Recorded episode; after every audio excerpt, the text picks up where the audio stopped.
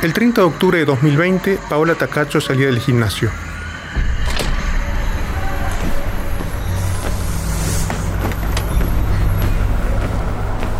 Mauricio Parada Parejas, quien hacía años amenazaba con matarla, la esperó afuera de su casa, sentado en la vereda.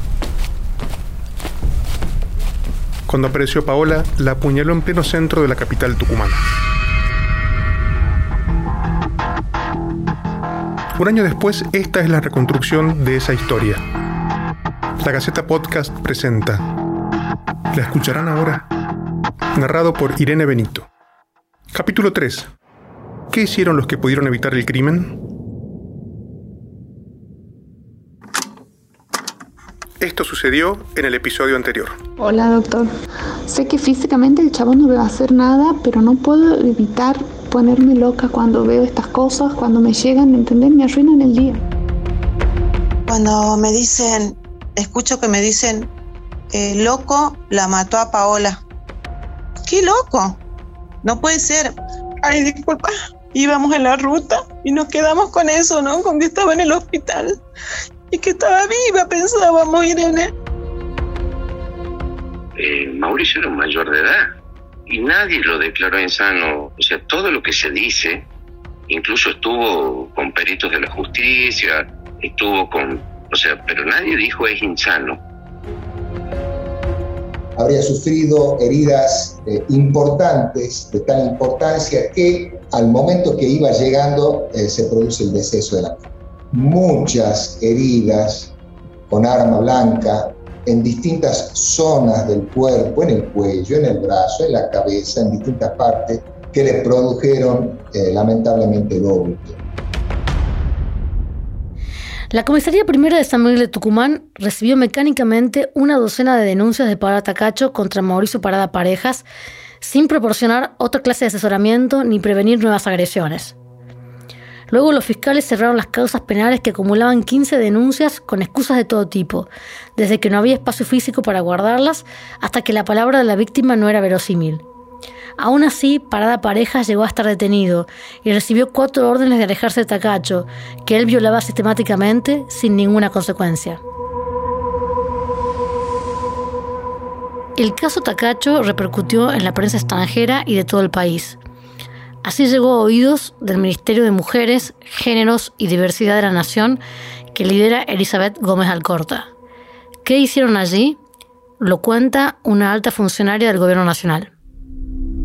Soy Carolina Barsky, a cargo de la Subsecretaría de Programas Especiales contra la Violencia por Razones de Género del Ministerio de Mujeres, Géneros y Diversidad de la Nación.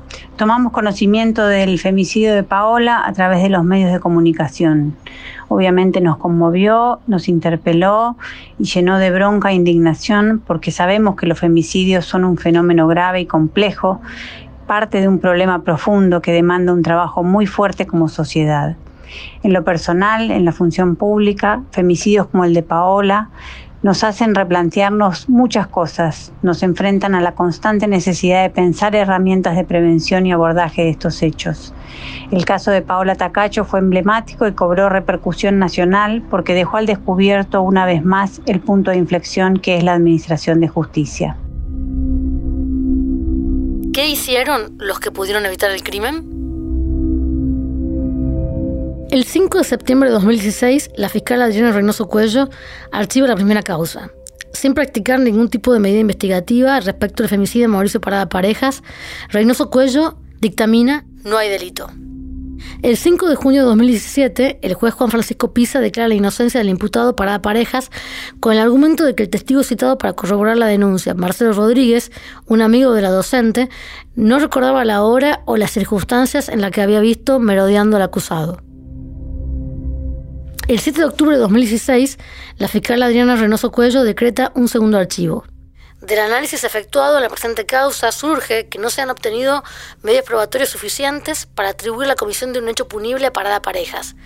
Ello hace improcedente la recepción de una declaración en calidad de imputado a persona alguna, opina la fiscala.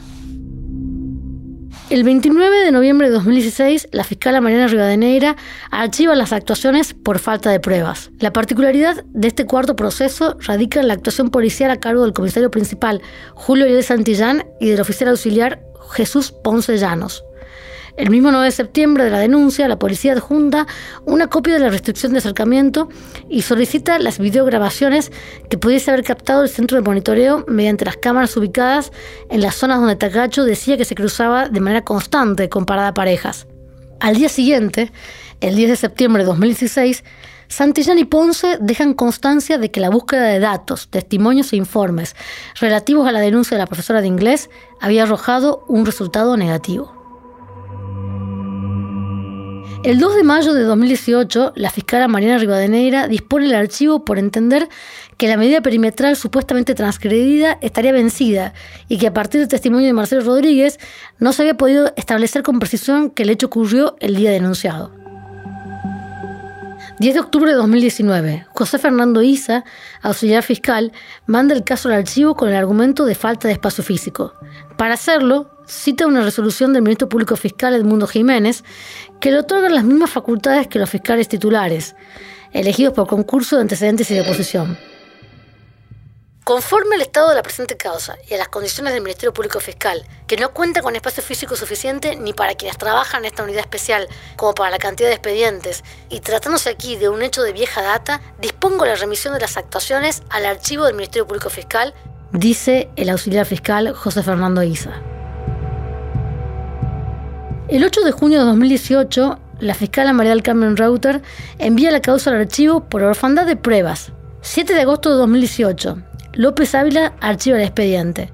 No es razonable llevar adelante una acusación sobre la base de los dichos de alguien sin corroborantes objetivos, arguye el fiscal 81 días después de la apertura de las actuaciones y sin disponer medidas investigativas.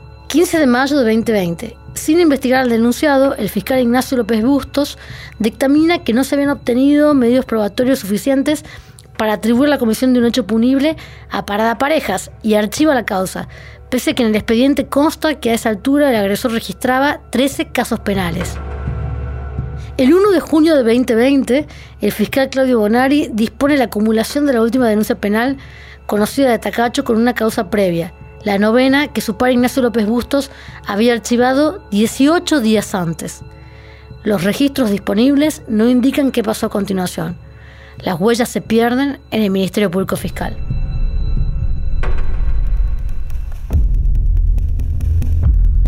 Ninguna autoridad o funcionario del Ministerio Público Fiscal rindió cuentas públicamente por su proceder respecto de las causas de Paola Tacacho. El jefe de esa organización, Edmundo Jiménez, dijo en octubre en una rueda de prensa que continuaban en trámite los sumarios administrativos. Algo muy, muy doloroso para todos, una persona que cometió semejante atrocidad y que nos, nos aflige y nos preocupa todo y por eso estamos avanzando en todo lo, lo que institucionalmente nos corresponde, ¿no? ¿Puede haber pasado que en el Ministerio Público no se haya hecho lo suficiente después de tantas denuncias como para proteger la vida de Paola? Mire, nosotros estamos haciendo todas esas investigaciones, sumarios administrativos, hay, hay todas esas actuaciones que están, se están haciendo, todas esas cosas hay que hacerlas, pero este, esto lamentablemente no le resuelve el problema de esta pobre chica que tuvo esta, esta ¿Hay tan... investigación interna entonces? Hay una investigación interna. El análisis de los expedientes de Paola Tacacho revela que la defensa del femicida llegó incluso a denunciarla a ella por hostigamiento y acoso, y a solicitar una medida cautelar de restricción de acercamiento. Tacacho me persigue de forma irracional. Dijo Parada Parejas el primero de junio de 2020, cinco meses antes de cometer el homicidio y de suicidarse. Sus defensores todo el tiempo fueron los mismos abogados, Juan Andrés Robles y Cecilia Robles. Ninguno de los dos quiso referirse al caso. Para justificar el silencio, uno de ellos alegó la obligación de proteger el secreto profesional. ¿Se sabrá alguna vez por qué a Paola Tacacho no solo no la escuchaban en la policía y en las fiscalías, sino que también llegó a ser presentada como una maltratadora de su femicida? Carolina Barsky, del Ministerio de Mujeres, Géneros y Diversidad de la Nación, cuenta qué hizo esa institución para tratar de que se conozca la verdad. En marzo del 2021 viajamos junto con la ministra Elizabeth Gómez Alcorta a Tucumán para una serie de reuniones y en esa oportunidad nos reunimos con Mariela, la mamá de Paola, y Nilda, su prima. Y desde entonces seguimos en contacto permanente y directo con ellas. El 26 de mayo del 2021 se presentó una denuncia penal para que se investigue el accionar llevado a cabo por funcionarios del Ministerio Público Fiscal de la provincia de Tucumán en el marco de las causas judiciales originadas en los hechos denunciados por Paola Tacacho, cuya integridad física se encontraba amenazada desde el año 2015 y que a pesar de los pedidos de asistencia y tutela judicial al sistema de administración de justicia, el día 30 de octubre del 2020 fue asesinada. Esa denuncia fue firmada por la ministra Elizabeth Gómez Alcorta. Pasó un año desde el femicidio de Paola Tacacho. El único integrante del Poder Judicial que rindió cuentas y dio explicaciones sobre por qué impidió el juzgamiento de Mauricio Parada Parejas es un juez penal que siempre ha estado involucrado en casos emblemáticos.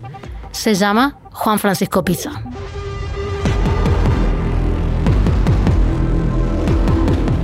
Escucharán ahora es una producción original de la Gaceta Podcast, escrita y narrada por Irene Benito, con producción de Alejandra Casascau e Irene Benito.